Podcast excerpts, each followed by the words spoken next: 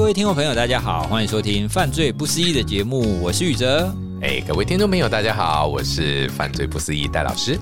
好，今天呢，我们要来跟戴老师请教一个我在前几天看到的一个词，因为啊，有的时候我在网络上我在找跟犯罪心理相关的议题的时候，我突然看到有一个哎很奇特的词，它叫完美犯罪，或者是叫完全犯罪。那我就想到啊，其实有很多的，不管是戏剧也好，或者小说也好，有的时候你会描述一个主角，或者是里面的某一个人，他可能是神不知鬼不觉的，可能对某一个企业或每一个某一个人做了报复哦，因为他他可能以前对他很坏嘛，哦，就报复他。那可是呢，他报复他这个行为可能已经到达了类似犯罪的程度，但是呢，因为他的手法太棒了，所以都没人可以抓到。哦，所以我就想，这样子的一个犯罪是有可能的吗？是哪一类型的犯罪比较会出现这种大家都神不知鬼不觉，都没有办法抓到的这一类？我在看到这个词的时候，好像也有一个说法是，我们不要叫它完美犯罪，因为这听起来好像是你会美化这样子一个犯罪行为。哦，它会比较像是类似完全犯罪，哦，就是抓不到嘛。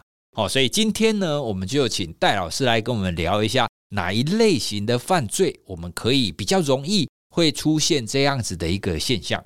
哎，谢谢宇哲，我觉得你这个灵感很有趣哦。当然呢，对于犯罪这件事情啊，当然我们应该这样讲。我记得我们好久以前犯罪不思议就提到好多的犯罪的类型哈，对，最常见的就比较重大犯罪里面的这种杀人。那我记得有那种凶恶犯罪有提过仇杀啦、财杀啦、情杀啦这些嘛，对，三大类型。但现在其实台湾呢，除了这三大类型以外，其他的案件还真的蛮少的，相对比较少一点点了啊。那所以您刚刚提到的就是这个完美犯罪哦，其实完美犯罪是中文的表现方法。那其实我是比较喜欢它的日文的翻译，所以你刚刚提到的完全犯罪就是日文哦，完全犯罪啊。完全这两个字呢，翻成中文你也可以把它叫做完全犯罪。当然也可以叫做完美犯罪，但中文的完美里面呢，有这个的有点美化了溢美之词了啊，所以呢还好它不叫完善犯罪，那就更麻烦了啊啊，这这个犯罪不会有善了啊，所以你如果要讲完美或是完全，的确没有说完全犯罪比较能够体会那种感觉了啊。那所以完全犯罪，各位听众朋友们可能最常看到这四个字的部分呢，绝对不会在新闻报章媒体上面。也绝对不会在任何一个这种各地的法务部啦、监狱啦，或者什么我们叫做这个专业的学术期刊里面告诉你这个叫做完全犯罪。哦，反而会在什么地方呢？各位如果比较喜欢看日本动画或者是卡通的话，大概在这个金田一或者是这个柯南里面呢。嗯，完全犯罪你哪里么子有你啊？举个例子来讲说，哎，我一定要以这个呃什么反正爷爷发什么破你这个发破你这个完全犯罪，呃，还有一个最有名的什么东西？密室杀人证据啊，啊，对对对对，完美不在场证明啊，类似这些东西呢，其实都跟我们的完全犯罪似乎是扯上了关联性啊。不过呢，我们就先回到几个层面上来跟各位听众朋友们来讨论完全犯罪了啊。那如果呢，我们再去仔细的回想一下早期的这个，不管是金田一啦，还是柯南啊，还是我们这些欧美的这种推理悬疑剧来讲呢。所有的完全犯罪其实好像都留了一个梗在那边呢，方便破案嘛，对不对？但有些时候呢，破的是有点很夸张了啊，尤其像柯南，往往那个破案都破的真天马行空型的案。但是的确如此哦。如果今天犯罪的主要的初衷及本意，那并不是源自于冲动。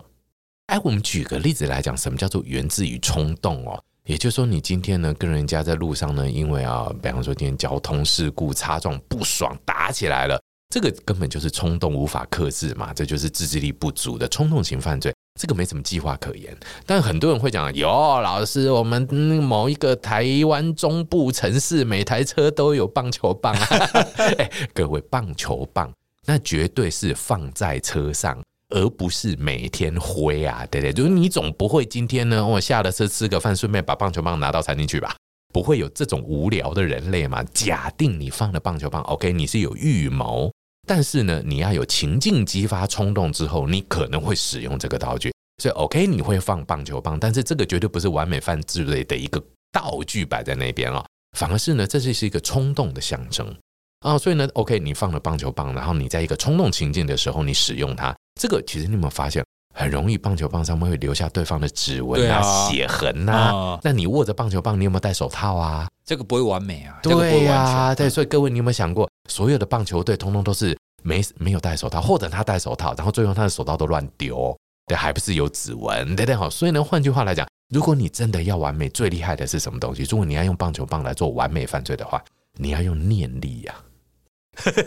就 不要不要碰到嘛，不用啊，你戴手套就好了。要不戴手套呢，还是有手套要处理。那手套带走烧掉啊？对，除非你要想这么多哦，那就对了哈。想这么多，哦、要规划。对对对，所以说有完美犯罪的前提或完全犯罪的前提在哪里呢？计划性。对，就是你这个犯罪呢，实际上通常不是一触可及，也不是被击了就去做这件事情，它是一个计划性的犯罪。那所以我们呢，就举一个台湾人比较熟悉，当然最后这个案子呢，一点也不完美，一点也不完善，但是呢，在当时这个犯罪人的规划下呢，他非常想要做到完全犯罪。这个案子各位可能很熟悉的就是郑捷的台北捷运的这个通行魔杀人案件。大家讲这哪有完全真的会被抓了吗？他不是被看到了吗？对。但是呢，在原先郑捷他所设计的整个的这个犯罪历程里面呢，他觉得自己呢犯下的这个大事件，这是他一个很重要的动机，他想犯一件大事件，然后呢引起注意之后呢，最后警方会派出这个非常精准的狙击手，然后将他击毙在车站也好，或者是在这个列车上，然后他就呢英雄般的离开了世界。留下所有未解的谜团，你不觉得超金田一的吗？对不对？也就是说呢，其实呢，所谓的完全犯罪、完善犯罪、完美犯罪这些概念呢，很多时候是建立在犯罪计划者或执行者他所认为的一个主观意识里面。哎，所以很多的犯罪人当然会这样想：这一把一定要干一个大的，不会被抓到的。我要做一个重要的事情，然后还可以逃之夭夭的。最经典的案例，当然郑捷最后他失手在警察没有派出狙击手，对，最后他被垃圾桶打到，好像就 就就就，而且他太累了，然后最后他被被捕获这样子。日本有一个也是超级夸张的案子，这边我们也有跟呃也在节目里面讨论过的植村胜的这个残杀这个呃我们叫做长照机构里面的这个案件啊啊亚麻尤利彦三百河原的这一个残杀案件。那这个社工师呢，这个植村胜社工师呢，那他就觉得呢，今天呢，呃，关在里就是这些收容者，他永远都起不来呀、啊，又是重残啦或脑残呐，他永远就是这个国家的一个重大的这个经济啦进步的一个障碍哦。所以他怎么计划他的犯罪呢？他在犯罪前半年呢，就开始写信做政治书童。哎，我们曾经有说过。他还到写信给这个国会议员，甚至给日本的国会议长，甚至还到国会议长的门口呢去递交澄清信。那国会议长看到那个澄清信呢，嗤之以鼻。他说什么呢？啊，我有办法在多长的时间，四十五分钟内呢，帮你抹杀这四百多条人命。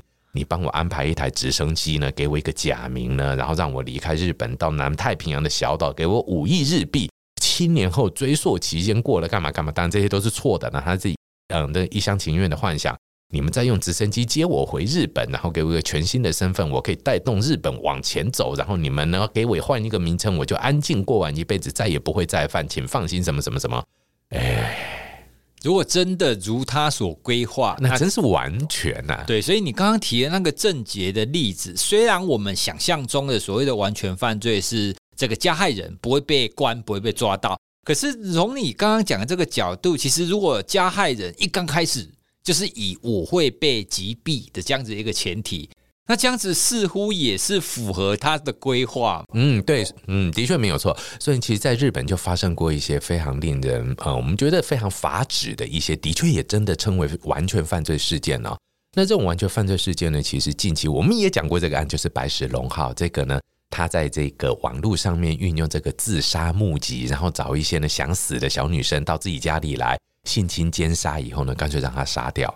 诶，其实这个某种角度上面来讲呢，如果今天不是这个其中某一个被害女生的男朋友觉得意外，然后呢跑去找人，最后这个男生也被杀掉。而这个男生呢，他本身因为没有自杀的意愿哦，所以他的社会连结比较多。那所以这个男性朋友的其他友人发现奇怪，诶，怎么我身边一个男生的朋友忽然间不见了？通知警方，警方去找，才破获了这样的一个案件哦。所以呢，其实换句话来讲呢，所有的完全犯罪，其实在这个计划者身上，他都会觉得自己的计划是天衣无缝的。这是第一个。我们先从加害者的角度来看完全犯罪，但这个完全犯罪呢，换个角度讲，我们只要看金田一或者是柯南就知道，再天衣无缝，难免会有可以插针的地方哦。那通常一般来讲，最麻烦的就如果你今天是杀人的话，遗体。对，这么大一块，对不对啊？所以呢，很多人就会去思考，怎么样去破坏遗体，分尸的啦、溶尸的啦、焚尸的啦、巴拉巴拉巴拉的啦，这些东西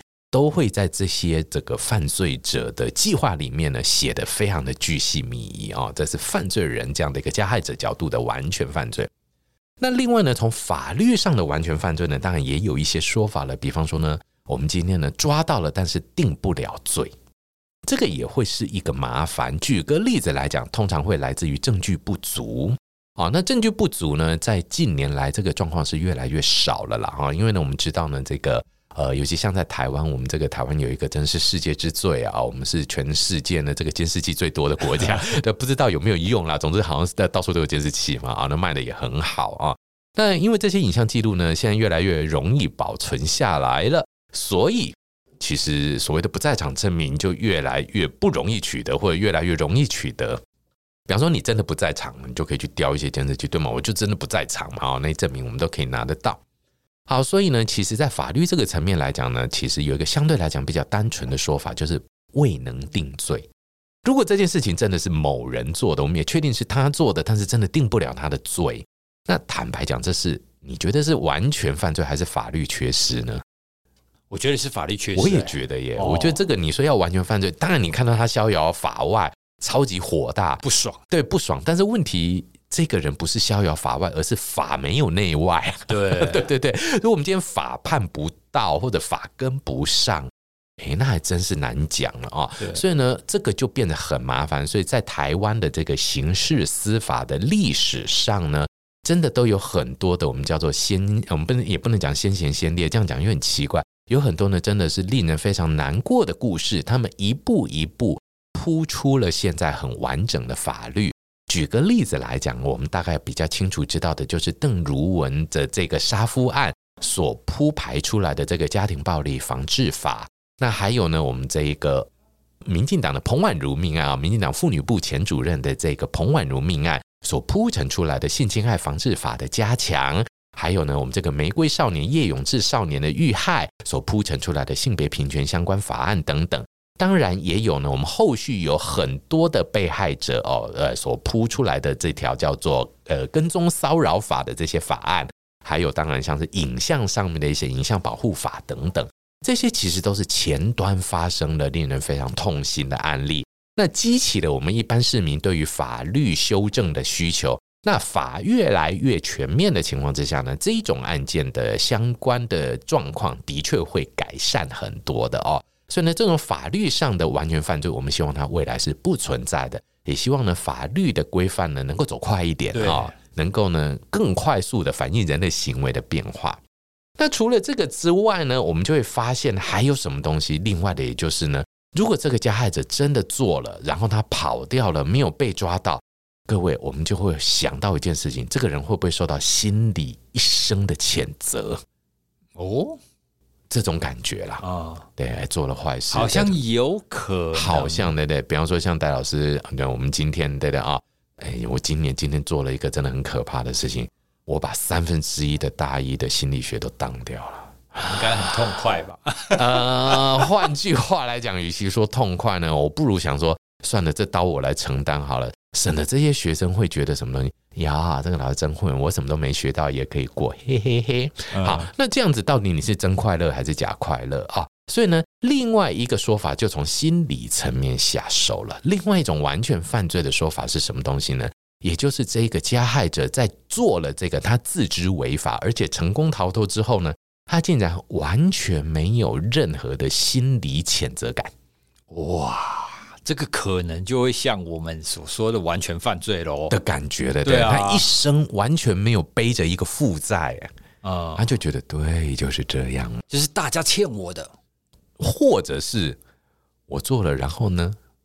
然后呢？你们这些人不够聪明，哎，你们抓不到我，对，所以你们也拿我没办法。没错，然后他玩的很开心。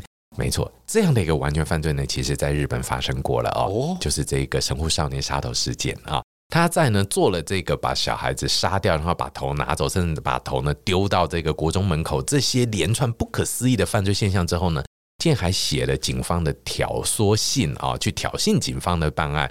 然后呢，也在当时这一个相关的证据或者是一些警方查缉方向错误的误导之下呢，他甚至游刃有余，觉得自己只是呢制裁了肮脏的蔬菜哦。那他一直觉得呢，人类呢，或者就是比自己还要低等的感觉的人呢，就是肮脏的蔬菜啊。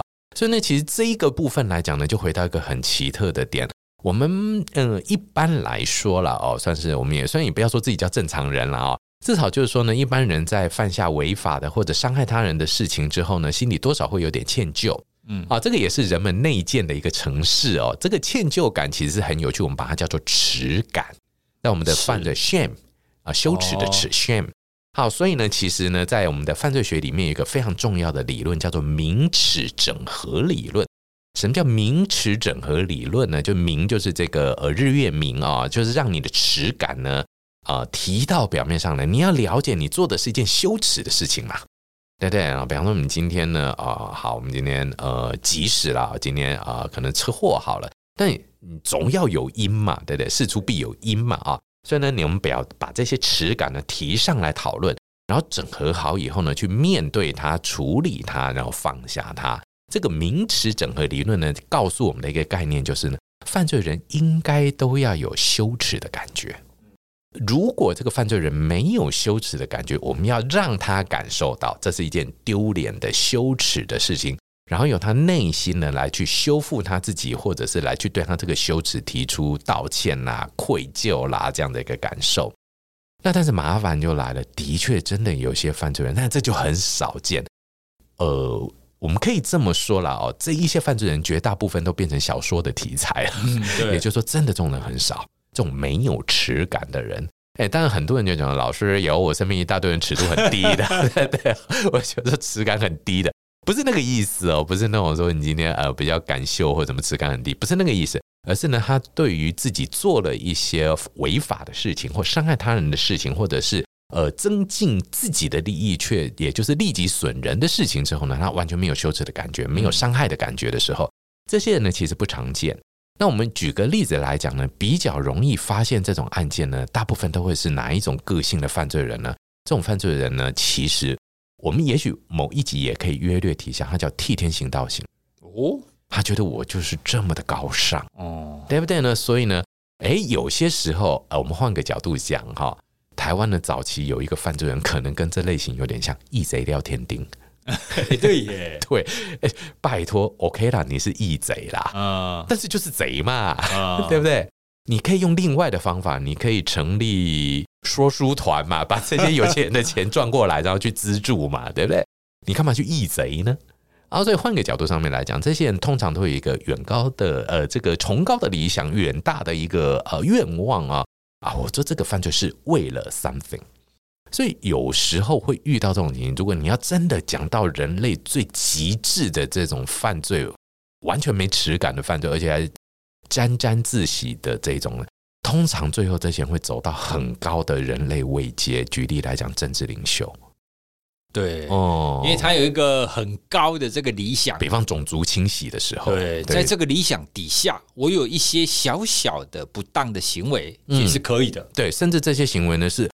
更完美我的完全犯罪事实，对，因为我做这件事情才能更彰显我的完全跟完美。你看，你们就是因为不敢这样，所以种族没有被清洗干净。我敢哦，所以我做到了。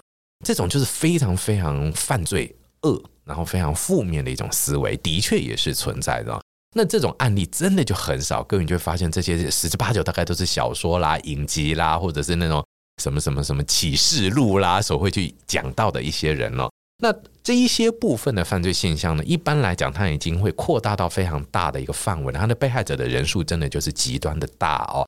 所以呢，这种我们绝对不能讲说它叫做完全犯罪了，应该是说在这一个加害者的计划里面呢，他认为自己是没有什么错误的，没有什么耻感的。但对其他人来看呢，这就是一个明显的十恶不赦的人类。我觉得你真的就是做到最错的的啊！但对当事人来讲，他倒是没有一点点的感觉啊。那这个呢，从心理层面来讲，也可以被视为是另外一种完全犯罪的类型。但这种完全犯罪的类型，可能听众朋友们就会在耳朵上打个问号：哪有这些人根本被我们就是看得一清二楚的啊？可是，在他心中，他可觉得自己是完美的很。对啊，因为他不觉得这个是一件坏事。嗯，所以呢，除了这些之外呢，当然最后一种大概就来自于物理上面的完全犯罪。那这种物理上面的完全犯罪呢，比较常见的大概就什么东西呢？这个犯罪他躲得很好，社会都不知道，完全没有任何的迹象。对，但这种完全犯罪，坦白讲也蛮不好玩的，因为没有办法让大家看哦，做了这么厉害的事。举个例子来讲，比方说你拍了很多的裸照，然后都放在手机里面，用四重的码把它锁起来，然后自己都忘记密码，然后呢，对的，好，或者说你今天呢，我们就在前阵子有很多人喜欢到那种政府机构，尤其在警察局门口把大衣打开拍裸照，这种有没有？这就是要放上网啊，不然你拍那干什么？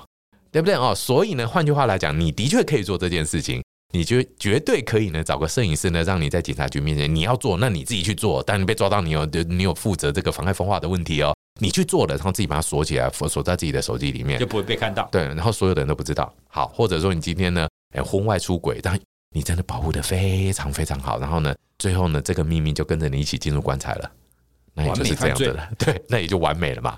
但是这种犯罪其实呢，绝大部分并不是这个加害者要的。我们会发现呢，犯罪人其实或多或少呢，都喜欢被看到、被知道。对，很奇特耶啊，这个蛮诡异的。这个其实我觉得倒蛮能聊的哦。就是说呢，坦白讲，犯罪人通常不太适合做间谍，因为犯罪人很喜欢让大家都知道，所以这个部分来讲是一个弱点哦。那再来呢？通常来讲，就是无法找到被害者，这个也曾经被定义成为是物理学上的一个完全犯罪。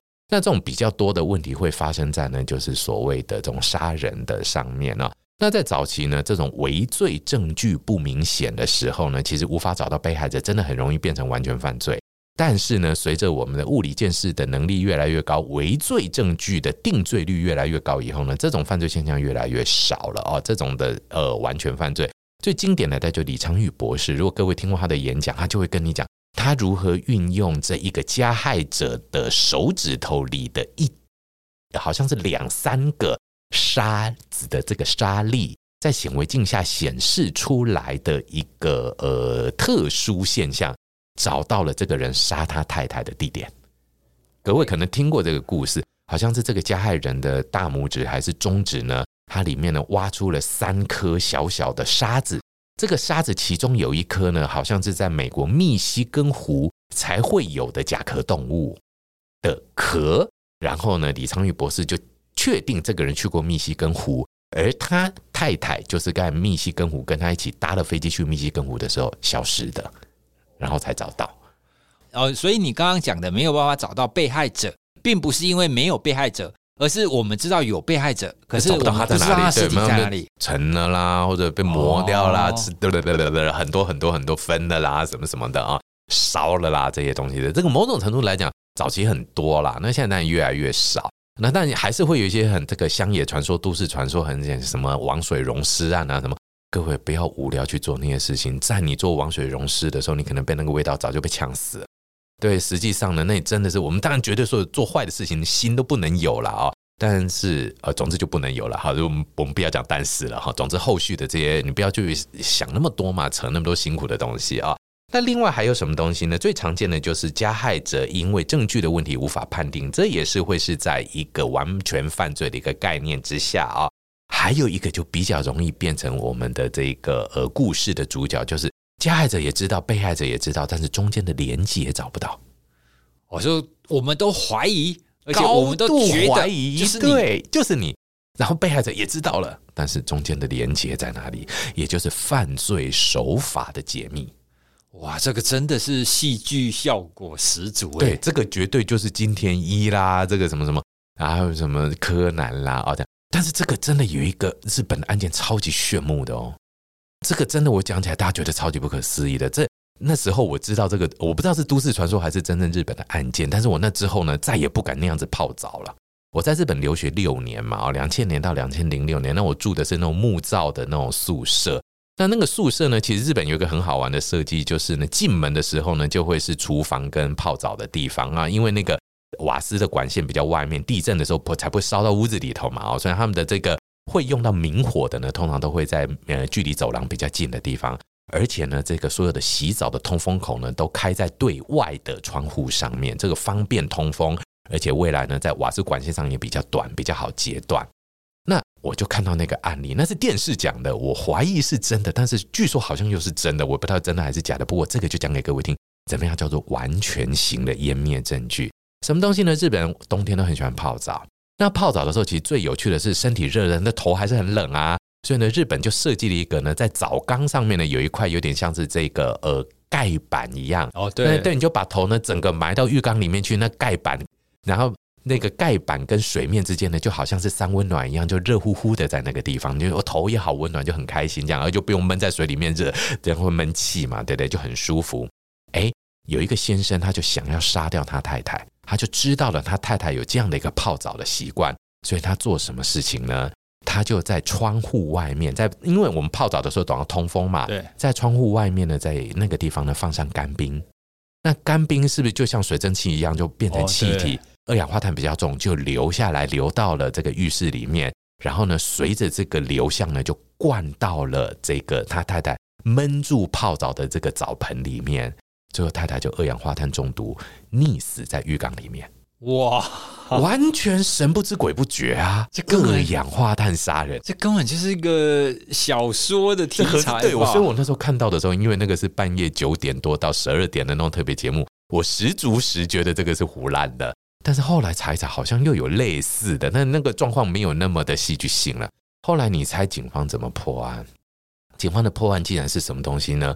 警方破案竟然是一片破碎的玫瑰花哦，破碎的玫瑰花瓣。我们请问一下，玫瑰花的花瓣掉到地上就是一个玫瑰花瓣嘛？呃，对，那怎么会怎么样呢？对不对？但是因为它是用干冰，那干冰很冷嘛，流过玫瑰花，那玫瑰花的花瓣就结冻了。对，结冻了呢，然后它掉下来的时候刚好就碎掉，碎掉。玫瑰花瓣不会那样的碎法嘛？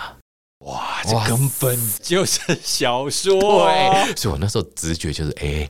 让我之后呢，所有的每次泡澡都把窗户关很紧，因为我们天晓得哪天呢，真的做了什么坏事跟人家结怨，然后忽然间死于二氧化碳，所以这个也是另外的一种。当然这个就很神奇了啦，哦、就是这种犯罪的连结之间，当然你有动机，这个老公绝对有杀老婆的动机，因为他们夫妻不和，然后呢，老公也也的确他就是不在场，所以呢，他的确没有这种在场证明，他没有办法就是哎证明说老婆在泡澡的时候他在家里面。哎，那但是麻烦的事情来了，中间的链接点是什么？嗯、因为那是气体就流走了，对哦，所以呢，这些手法的破解呢，其实也是完全犯罪里面，也就是后来被后世写成众多小说的艺术层面的东西。哎、哦，所以这个是蛮奇特，所以很多人会美化了犯罪，会很多同很多的听众朋友们呢，会很喜欢听这种犯罪心理学。也许你们就想了解一下，哎，这些犯罪里面这种艺术层面在哪里？但坦白讲，的确是有些人处心积虑是想要做到这件事情的哦。对啊，因为不管怎么样，我们以一个一般人的角度来讲，你我可以想到说这个连接这个，这个又连接这个，然后最后就会变成是大家都神不知鬼不觉。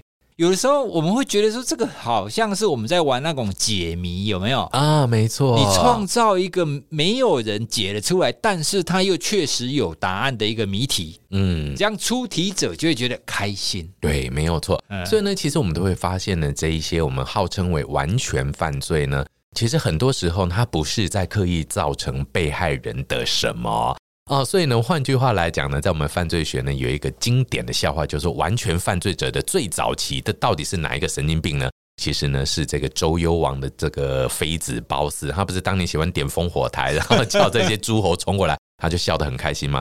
其实这一种就有一点犯罪人的心态，嘿嘿嘿，你看吧，没事，你们又过来了，类似这样的一个捉弄的感觉。那我们会发现呢，其实这些完全犯罪者呢，日后在被捕获的时候。往往很难定罪。举例来讲啊，像我们这个这几年来才定的这个韩国的华城连续杀人案，那它呢其实是很多的这个女性的被害者，那死相的死状都非常的凄惨哦。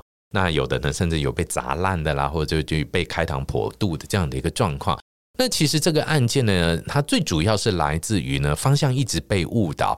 比方说呢，这些被害者有的是性工作者，那可能就被引导成为是不是这个呃，我们换句话来讲，就是比方说他是一个呃一个性无能的男性，他去暴富啊，或者就是白嫖的白嫖客，类似这样子。但是不久之后呢，又有那种完全不具有性吸引力的农妇哈，农村老妇，哎，或者是呢，哎，可能还没有很成熟的这种刚刚度过青春期的小女孩。那这一些现象都一而再再而三的会混淆了警方办案的这个犯罪人像的特定啊，所以呢，其实呢，早期的这一些连续杀人犯或者是一些我们叫做完全犯罪型的这种犯罪类型呢，绝大部分都还是来自于警方在办案上面的微小误差，或者是呢这些有心人的故意的误导所带来的一个现象。那当然，韩国华城杀人案最后是因为这个。嫌疑犯的定案收押，然后最后呢自白哦，那最后发现的确应该是他，但是真的直接证据其实不是那么的足够了哦。好，那我们这个讲过之后呢，其实换句话来讲，也就是这个侦查手法的精进，这个就很重要了哦。那另外呢，我们也会发现呢，呃，日本也有不少的这种这个从日本传来的犯罪案件，就食品切面人嘛，哦，那食品切面人呢，其实大家都觉得这个好可怕，对不对？哎，其实很多人都在想说，食品切面人到底是不是跟某一家食品公司有仇，要搞垮他的股价，从中那个放空大捞一笔？有没有这种人？有啦，我们在历史上也的确有看过那种故意放假消息去掏空公司啦，或者就是说去炒作股价这样子的一个犯罪手法。但那比较是属于财产、金钱方面的取得。那但像日本千面人案件，它的这一个我们叫做这一种呃致命的饮料这样的一个方法呢，很奇特哦。他在所有的这个犯案之前都会做出犯案声明。之前哦，你说你不要去，你不要去，这个分店里面有毒啊！哎，其实跟台湾呃很早很早期胡关宝先生的那个麦当劳的炸弹事件有很大的类似的部分。他也透过报社，当时没有网络，他也透过报社，透过一些管道呢，说呢，哎，这个呃，他就某某哦，我我要在某哎，我要在这个。某个连锁什么什么什么地方放炸弹这样子啊？那你们呢？我要做的事情是什么？那相关人等请勿靠近什么什么之类的。好，所以呢，其实换个角度上面来讲，也许这一些完全犯罪的人们在设计他的犯罪历程的过程中间呢，犯罪只是他的一个呃 procedure，他的一个 process，他的一个历程。他要的是最后的，比方说他的快感，他的快乐，他甚至不需要复仇。也许呢，因为复仇很容易被抓到，因为我们清理一下人际关系就知道了。所以，也许他要的只是一个自己心里头的一个什么东西去满足的时候，哎，这时候还真是很难找得到了。对啊，因为一般来讲，我们可以很快的找到线索的，情杀、财杀、仇杀嘛。嗯嗯。哎，因为这种有动机，可是你一旦就没有这个动机，那个线索就非常难找。而且像你刚刚讲那个华城的那个连续杀人案啊。对啊，所以你如果想说他是这一种变来变去的，那就很难锁定。对，而且最后自白，只靠自白，也就等于是他其实没有证据力嘛。嗯，换个角度上面来讲，当然有一些微薄的证据，好像又连接得上。那其实这也真的很多都已经快要变无头公案了啊、哦。对，所以呢。呃，有人把这个韩国华城案跟这一个呃开膛手杰克做了一定程度的连接哦，那但其实我觉得做案件的连接意义并不大了啊，因为每个案件独立性还是存在的。当然，我们呃也曾经在我们的 Live Podcast 的这个时候呢，跟呃当时的观众朋友们啊，我们讨论过这个模仿犯哦。那呃，我觉得模仿犯某种程度是存在的，但是呢。模仿的这个手法的完全一致性，这就很困难，因为犯罪毕竟还是有很多情境因素了啊。所以呢，你与其说呢这个叫做模仿犯，不如说呢他应该是一个学习犯这样的一个角度会比较好一点。哦，所以看起来所谓的完全犯罪，也要从不各个不同的角度去看，比如说以加害者的角度，以法律的角度，以整个证据力的角度等等的，其实有很多的类型。不过看来，最终你刚刚提的，应该大部分都有破案吧？对，其实呢，如果没有破案，很多人说这个叫完全犯罪，但是在法律上，这个其实并不是完全犯罪的意义哦。啊，法律上呢，应该这样讲，就是说，如果在这样子的一个案件形成上，大概就是有三种了，大概就悬案、冤案跟假案。那悬案真的就是未破案，也就是日本呃日文里面讲的，也就是这种未侦破事件。那我们在这边的话，大概就是悬案啊。那台湾当然呢，目前来讲有所谓的四大悬案啊，也就是这个刘邦友的这个凶宅血案啊，那然后还有这个尹清峰命案，然后呢还有这个彭婉如小姐的这个呃彭婉如女士的这个彭婉如命案。三大血案哦啊，应该是这三个啊，嗯、这个我们三大悬案哦。好，那这些悬案其实呢，哦，没有办法侦破的背后，对啦，这个真的不是我们一个 podcast 就能讲完的，很多电视都不敢讲了，我们 podcast 还能讲什么呢啊？那但是换个角度上面来讲，总之。案件的发生就是不应该的啦，我们要这样子来说。那我们当然绝对希望很多事情都是摊开来，我们可以处理的。嗯、那如果真的要走到这一步的时候，其实这个世界难免，难道这就真真的是没有公理的存在了？我们俩也还是要强力的呼吁啊，所有的事情在现在的法律制度的一个规范之下，都还是有其游戏规则必须要去遵循的啦。对啊，所以我们最后还是要用那一句老话来结尾，就是。天网恢恢，疏而不漏，老天有眼啊，天眼啊。对，因为有的时候你可能逃得了一时，嗯，哦，那时间长了以后，嗯、那要么是比如说证据力出现，或者是像刚刚华晨连续杀人案的，他可能可是可能自己良心上或者是什么情况底下，他会觉得说好，那我就自白。对对，所以不管怎么样，就是拍楼我们谈讲啦啊，叫坏事就是不要做。对，那如果你真的做的时候呢，其实换句话来讲啊，那种惶惶终日心不得安，压力也是很大了哦。所以呢，其实人生真坦白讲，呃，毕竟我们人活在现在这个社会这个时代里面，就是按照现在的这个时代跟社会的这个社会规范来去做运作嘛啊，所以就法律本身各方面。基本上呢，遵法守法是一个我觉得身为人应尽的一个概念。那当然呢，也许偶尔会想偷鸡摸狗啦、调皮调皮捣蛋啦啊，这个人之常情。但是呢，一旦做了这个行为的责任或各方面的这个承受度，我相信我们就还是要去承担。那也希望大家呢，那在承担所得之余呢，也能够快乐享受人生。也许偶尔小小的不会被发现的小错误。好像还蛮快乐的，对啊，可能小小的恶作剧，对对对，但是真的不要不要伤到人呐、啊。我觉得这个人有时候自己恶作剧一下下，到底自己恶作剧什么？比方说，像我们今天中午在喝饮料的时候，我就在我自己的饮料里面掺了四五杯了，我觉得蛮好玩的。反正尝试新味道嘛。对，好，那我们今天呢，跟大家聊聊这个所谓的完美犯罪，或是所谓的完全犯罪哈。那主要就是一般我们戏剧啊、小说啊、漫画啊，我们大概都会看到这样子的概念。那我们试着从不同的角度来跟大家谈什么叫做完全的犯罪。那当然也是希望可以大家可以更了解，就所谓的犯罪心理的层面，不是鼓励大家做了，这个都是不能做的哈。只是我们可以更了解所谓的犯罪心理是什么样子。好，那我们今天的犯罪不思议就跟大家聊到这里喽。如果大家有什么想法或回馈的话，都欢迎你可以跟我们联系。那如果你有什么想要了解的犯罪心理相关的议题的话，也非常欢迎大家可以推荐给我们哦。那我们就可以跟戴老师来讨论，看可以怎么发展，可以变成是一集。好，那今天就聊到这边，谢谢大家，拜拜，拜拜。